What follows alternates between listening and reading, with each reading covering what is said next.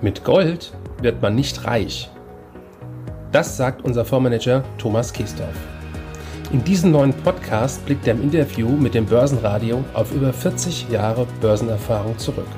Für ihn eines der wichtigsten Themen ist und bleibt Gold. Hören Sie jetzt rein in unseren neuen Plutos Podcast. Mein Name ist Thomas Kiesdorf. Ich bin Fondsmanager bei Plutos Vermögensverwaltung in Taunusstein und verantworte einen Mischfonds mit Schwerpunkt Aktien und einen Goldminenfonds. Und Sie sind zum ersten Mal bei uns im Interview. Eigentlich überraschend, denn Sie sind, salopp gesagt, ein alter Hase mit über 40 Jahren Börsenerfahrung. Über so einen Erfahrungsschatz reden wir meistens eigentlich nur mit denen, die man gängigerweise Börsenurgestein bezeichnet, also die Heiko Thiemes, Hans Berneckers, Dr. Jens Erz und so weiter dieser Welt. Die haben dann meistens auch das entsprechende Alter. Sie sind ein paar Jahre jünger als die eben genannten. Das kann nur bedeuten, Sie haben ganz früh angefangen. So ist es auch. Wie kommen Sie zu diesem Erfahrungsschatz? Ja, ich habe 1975 bei einer Großbank angefangen. Eine Großbank, die es heute noch gibt, allerdings ist sie in Staatsbesitz. Und äh, bin 1978 ins Wertpapiergeschäft gegangen und habe das Aktien- und Wertpapiergeschäft von der Pike aufgelernt. Das heißt, ich habe seinerzeit noch Börsenaufträge mit Fernschreibe an die Börse weitergeleitet. Ja, heute gibt es bis zu 60.000 Transaktionen pro Sekunde. Also es hat sich einiges verändert und da muss man sich natürlich mit verändern also jahrzehntelange Erfahrung. Schauen wir an, was Ihre Themen sind. Ich habe mich auf der Website natürlich umgeschaut und wir haben im Vorfeld auch schon mal telefoniert und da kam relativ schnell das Thema auf Gold und Edelmetalle. Da haben Sie auch viel drüber gesprochen und geschrieben. Gold ist schon ganz lange Ihr Thema, auch das haben Sie mir schon gesagt. Mit Gold liegt man im Jahr 2020 ja ganz richtig. Das ist nicht unbedingt immer so, zumindest wenn man auf die reine Performance beispielsweise in Euro umschaut. Ich sage das jetzt ganz bewusst, denn ich kenne ja schon den ein oder anderen Ihrer Punkte. Warum Gold? Frage ich einfach mal ganz offen. Ja, Gold ist für mich Geld und Gold hat keinen Schuldner. Und in der heutigen Zeit, in der wir Geld drucken von den Notenbanken und Fiskalpolitik haben, die so expansiv wie sie lange nicht mehr, ist es natürlich schon Gebot der Stunde, dass man auch in Sachwerte investiert, die nicht beliebig vermehrbar sind und die auch einen Wert darstellen. Gold hat schon vor Jahrtausenden seinen Wert gehabt und hat von heute oder bis heute nichts daran eingebüßt.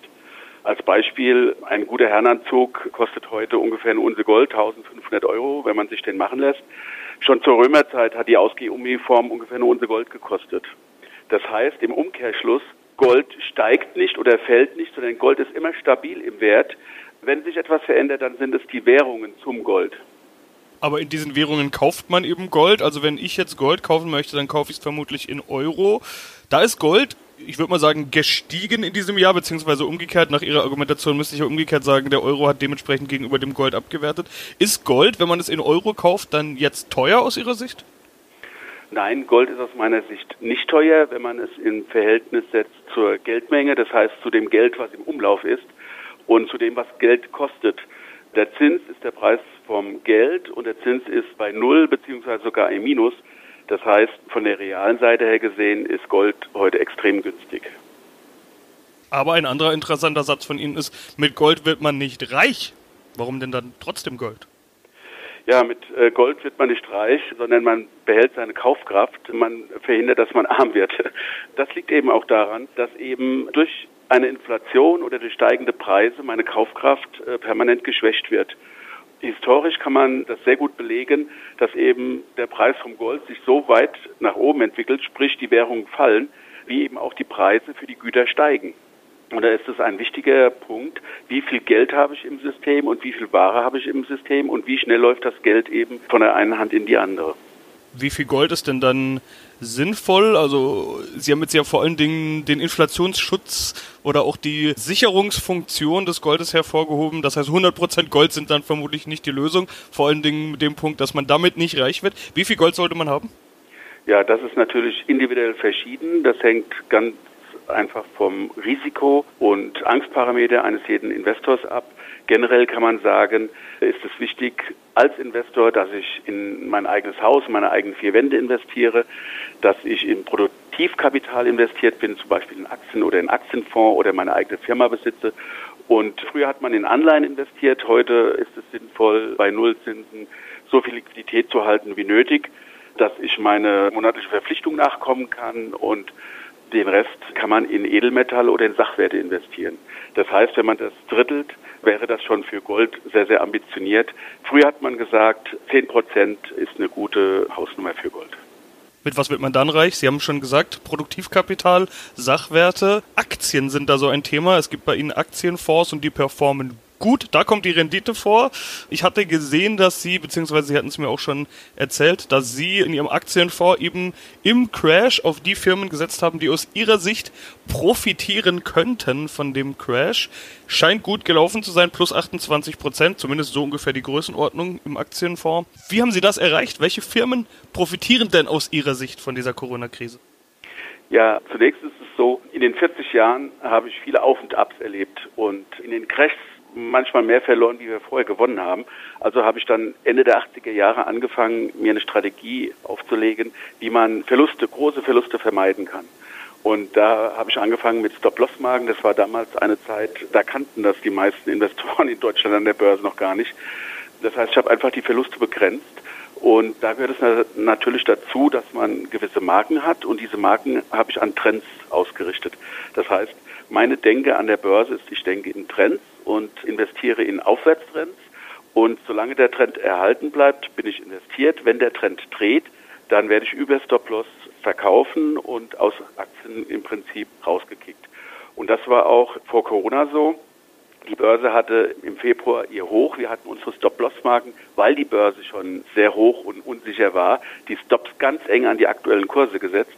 Und als es dann im Februar nach unten gedreht hat, waren wir relativ schnell aus vielen Werten ausgestoppt worden und hatten eine hohe Liquidität. Und diese hohe Liquidität konnten wir dann, als die Märkte im Tief im März waren, natürlich sehr gut einsetzen und auf tiefstem Niveau wieder einsteigen. Bei Stops ist doch das Problem genau das, dass man eben so schnell rausgeworfen wird, wenn sie eng gesetzt werden. Der Markt ist doch relativ volatil in diesem Jahr, aber auch schon im letzten Jahr gewesen. Das bedeutet, sie sind dann ganz häufig raus aus Aktien. Kann man das so interpretieren? Ja, also das Setzen von Stop-Loss-Marken ist die größte Kunst überhaupt. Da kann man sehr viel falsch machen, da gehört auch sehr viel Erfahrung dazu. Und über die Jahre hin habe ich da ein ganz gutes Konzept entwickelt. Man setzt, wenn ein Aufwärtstrend anfängt, wie zum Beispiel jetzt bei den Goldminen im letzten Jahr, dann setzt man die Stops weiter weg, weil der Trend für mich spricht. Wenn die Märkte schon heiß gelaufen sind, wie jetzt auch gerade aktuell in der Technologie in den USA, da muss man die Stops ziemlich eng setzen, dass man eben keine zu großen Verluste erreicht. Natürlich ist das Risiko immer, dass ich ausgestoppt werde, aus dem Markt rausfliege und dann steigt die Aktie weiter. Und bei Aktien, die ich fundamental sehr positiv finde, in der ich unbedingt investiert sein will, wie zum Beispiel Apple oder Amazon oder viele andere auch, dann setze ich mir, wenn ich über Stop-Loss verkauft habe, eine Marke, wenn es da drüber geht, dass ich dann wieder einsteige. Und äh, das hat mir dann zwar ein paar Punkte gekostet, aber gerade bei den langfristigen Trends war das sehr profitabel. Sie haben jetzt schon ein paar Branchen genannt, allen voran die Goldminen, äh, und die möchte ich aufgreifen, denn erstens, bei Goldminen lässt sich ja ihr Thema Gold und ihr Thema Aktien sehr gut miteinander verbinden. Zweitens, das sehen ja nicht nur Sie so, sondern selbst jemand wie einer der letzten ganz großen Börsenstars, die es gibt, Warren Buffett, der Value-Investor schlechthin, kauft Goldminen. Überraschend, unerwartet vielleicht auch, für Sie vielleicht auch nicht unerwartet. Sprechen wir mal über Goldminen. Sehen Sie das nur als konsequent an, wenn ein Warren Buffett jetzt Goldminen kauft? Ja, das ist für mich ein sehr starkes Signal gewesen, als am Freitagabend die Meldung rauskam, dass er sich bei Barrick beteiligt hat. Das ist einer der größten Goldminen der Welt. Ich vergleiche das so ein bisschen, wie er vor ein paar Jahren Apple gekauft hat. Seinerzeit war die Meinung, äh, Buffett kauft nie Technologie und dann steigt er in Apple ein und das war fast auf dem Hoch von der Apple-Aktie in der damaligen Zeit. Und danach hat sich die Apple-Aktie fantastisch entwickelt. Und ähnlich ist es jetzt auch bei Barrick. Barrick ist ein hervorragendes Unternehmen in der Goldminenbranche und hat eine große Substanz. Und wenn Warren Buffett da jetzt einsteigt, dann ist das ein, für mich persönlich ein ganz starkes Signal. Das bedeutet, wenn Warren Buffett jetzt noch einsteigt, Sie haben ja den Vergleich zu Apple schon gewagt, Sie sehen noch weiteres Potenzial bei den Goldminen. Wir haben ja im Prinzip vorhin schon über so eine Art Timing-Thema gesprochen. Äh, eigentlich kann man ja sagen, bei Höchststädten einzusteigen ist nicht unbedingt das beste Timing, aber umgekehrt, Sie haben ja gesagt, Sie folgen den Trends. Das heißt, Ihnen ist egal, wo der Kurs steht, Sie schauen, ob der Trend intakt ist. Das heißt, bei Goldminen sehen Sie damit logischerweise noch weiteres Potenzial. Ja, der Trend ist intakt. Seit Juli letzten Jahres sind wir im Aufwärtstrend bei Gold und auch bei Goldminen. Aber da kommt noch ein anderer Part dazu, äh, der meiner Meinung nach auch sehr wichtig ist, das ist die relative Stärke. Seit dieser Zeit, seit letztem Jahr, kann man beobachten, dass die Goldminen im Verhältnis zum Gold wie auch zu dem MSCI World, das ist der Weltindex aller Aktien, dass er relative Stärke aufbaut. Das heißt, ein Index ist immer der Durchschnitt und dann gibt es Indizes, die sind stärker und dann die sind schlechter als der Durchschnitt. Und wenn jetzt der Weltaktienindex den Durchschnitt darbildet, dann versuche ich Branchen und Länder und daraus dann auch die Aktien herauszufiltern, die über den Durchschnitt sich entwickeln. Und da hat auch von der relativen Stärke her haben die Goldminen im letzten Jahr Kaufsignale gegeben. Und diese Signale, die halten nicht nur ein paar Tage oder Wochen an, sondern in der Regel viele, viele Jahre, viel länger, als wir allgemein vorher vermuten. Das einzige Problem, bei sowas noch einzusteigen, ist ja, was, was ich jetzt mal als Höhenangst bezeichnen würde, also genau das Phänomen, das ich jetzt gerade beschrieben hatte, die sind doch schon so hoch gestiegen. Warum bei Höchstständen noch einsteigen? Wir haben im Vorgespräch auch kurz über Psyche geredet und als ich gesagt hatte, das größte Problem ist die Psyche, haben Sie mich korrigiert und gesagt, das einzige Problem ist die Psyche. Welche Rolle spielt denn die Börsenpsychologie gerade? Ja, die Börse besteht aus zwei Problemen. Das eine ist die Gier, das andere ist die Angst. Und wir bewegen uns immer zwischendrin. und äh, oft ist es so, dass die Gier in sehr euphorischen Phasen überschlägt und die Angst eben in Abstürzen.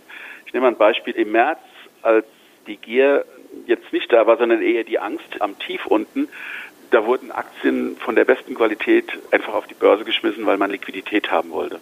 Da hat man nicht mehr groß nachgedacht, was man da alles verkauft. Da waren super Firmen dabei, die von der gesamten Situation alles um den Virus herum sogar sehr stark profitiert haben, wie eine Amazon oder viele andere auch. Und die wurden einfach auf den Markt geworfen. Und da gilt es eben, die Augen aufzuhalten und dann zu kaufen. Diese tiefe Kurse ausnutzen kann man aber nur, wenn man auch vorher Liquidität geschaffen hat. Ja, Liquidität ist, glaube ich, ein gutes Thema, das ich auch noch aufgreife. Genau das ist ja das Problem, das Sie gerade sagen. Wer nachkaufen will, braucht Geld. Umgekehrt, wer jetzt in Geld geht, beispielsweise durch Gewinnmitnahmen oder vielleicht sogar, weil er nicht dabei war. Solche Kandidaten gibt es ja auch noch, die sich eben nicht getraut haben, genug einzusteigen im Crash und jetzt noch auf Liquidität sitzen. Noch dazu kommt ja diese Notenbankliquidität, die auch über kurz oder lang in den Markt will. Wie viel Liquidität sollte man denn jetzt haben, über was demnächst wichtig werden wird, werden wir gleich noch sprechen. Äh, was für eine Liquiditätsposition ist aus Ihrer Sicht denn in einer Phase, in der wir uns jetzt befinden, angemessen? Ja gut, wir haben jetzt eine schöne Börsenrallye gehabt. Die Indizes sind alle schön gestiegen. Jetzt kann man natürlich auch hier und da mal dran denken, ein paar Gewinne mitzunehmen und Liquidität aufzubauen. Wir haben in diesem Jahr noch einige schwierige Themen vor der Brust. Das heißt, die Börse hat genug Argumente, um auch mal kräftiger nach unten zu gehen. Ich denke, die Unsicherheit im zweiten Halbjahr, die wird zunehmen. Und wenn die Börse nicht runtergeht, dieses Thema der Rücksetzer, dieses Thema der Nachkaufchancen, das sehen wir den ganzen Sommer über schon nicht in der Form, wie sich das manch einer gewünscht hätte, nachdem im Crash viele nicht so eingestiegen sind, wie sie das vielleicht gerne gemacht hätten in der Rückbetrachtung. Ist immer wieder die Rede davon, dass es heißt, ja, wir bekommen ein Sommerloch, ja, wir bekommen den nächsten Rücksetzer, mancher spricht ja sogar schon vom nächsten Crash, der bald anstehen könnte, um dann wieder einzusteigen. Aber dieser Rücksetzer, Rücksetzer gab's, okay, so ich will es jetzt mal nicht ganz verharmlosen, aber eine Korrektur von sagen wir 10 bis 15 Prozent, mit der viele im Sommer gerechnet haben, die gab's ja nicht. Das heißt, die großen Einstiegschancen waren noch nicht da. Wenn die jetzt nicht kommen, was macht man denn dann mit seiner Liquidität? Um einen alten Börsenspruch zu bemühen, doch dem fahrenden Zug hinterherrennen? In, in der Regel ist es so, das ist oft so gewesen, dass wenn man am Anfang nicht dabei ist und nicht bereit ist, in steigende Kurse nachzulegen, dann kauft man auf dem Hoch weil irgendwann wird man gezwungen, im Markt drin zu sein. Und auch das kann man sehr schön an den Trends erkennen, wenn die sich irgendwann dynamisieren und steile nach oben gehen. In so einer Situation ist dann oft so, dass man antizyklisch handeln muss und dass dann der Trend dreht oder zumindest mal eine gewisse Zeit eine Pause macht. Und äh, davon sind wir aber jetzt im Moment meiner Meinung nach noch weg. Bei einzelnen Aktien kann ich das schon sehen. Da ist es schon möglich, dass wir da jetzt vielleicht erstmal oben sind. Aber von den breiten Märkten her, hier auch vom DAX jetzt mal in Deutschland gesehen, da kann ich das nicht erkennen. Jetzt haben Sie gesagt, es kommen noch einige wichtige Themen auf uns zu. Was wird aus Ihrer Sicht denn wichtig für die Börse? Wir haben Corona, das ist noch nicht vorbei. Wir haben die Frage Rezession, ja oder nein, zweite Welle, ja oder nein, mit neuen Lockdowns, ja oder nein. Wir haben aktionsfreudige Notenbanken, das ist ein Argument für eher steigende Kurse und vielleicht noch weitere Maßnahmen. Und wir haben natürlich eine US-Wahl, die immer ein ganz wichtiges Thema ist, auch für die Börse. Was wird wichtig aus Ihrer Sicht?